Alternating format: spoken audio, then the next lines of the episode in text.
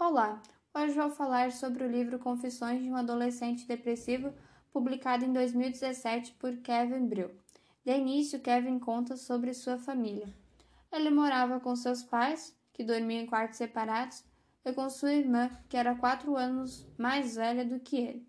Seu pai estava quase sempre em casa, deitado em um sofá bebendo cerveja, enquanto sua mãe quase nunca estava em casa, pois trabalhava fora. Sua irmã também não costumava ficar muito tempo lá. Essa desunião o incomodava. Kevin odiava a escola. Lá ele sofria bullying e se sentia preso. Estes foram alguns dos motivos que o fizeram mudar para outra escola. Na nova escola, ele conheceu um menino chamado Jordan. Eles se tornaram melhores amigos. A casa de Jordan virou a segunda casa de Kevin e isso fez com que Kevin não ficasse tanto tempo na casa dos seus pais, onde as coisas não eram muito agradáveis. O tempo passou e, nas férias, depois do término do ensino fundamental, Kevin saiu de viagem com sua mãe. E Jordan, coincidentemente, também foi viajar com sua mãe.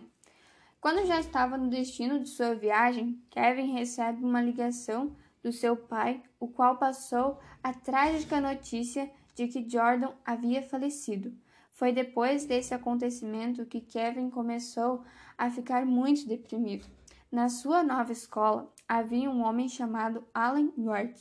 Ele era uma espécie de conselheiro que se preocupava bastante com Kevin, o qual sabia disso, porém cabulava a aula para não precisar encontrar-se e conversar com ele. E sim, mesmo sabendo que York estava tentando ajudar, Kevin mudou de escola para evitar aqueles encontros. A coisa já estava bem complicada, mas sem as conversas com o Sr. York, a situação de Kevin só piorava. O que fez Kevin ficar tanto tempo em depressão profunda foi o fato dele tentar esconder das pessoas o que estava acontecendo dentro dele. Isso fez com que ele começasse a pensar na ideia de se matar. Aquilo até o deixava um pouco alegre. A... Certa noite, Kevin escreveu um bilhete se desculpando. Pensou em se suicidar em outro lugar que não fosse em casa, mas desistiu, porque achava que seria mais doloroso para sua mãe e sua irmã, que iriam imaginar que ele estava desaparecido. Ele pretendia engolir um frasco inteiro de comprimidos. Na mente de Kevin, depois que ele escreveu o bilhete, veio alguns pensamentos, os quais fizeram ele refletir, fizeram ele ver que podia mudar a situação. Ele chorou a noite, a noite toda e acabou pegando no sono.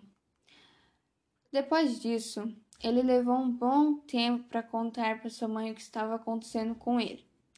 Ela o convenceu a fazer aconselhamento. Foi com as tais sessões de aconselhamento que o fizeram ele mudar e se livrar daquela depressão horrível.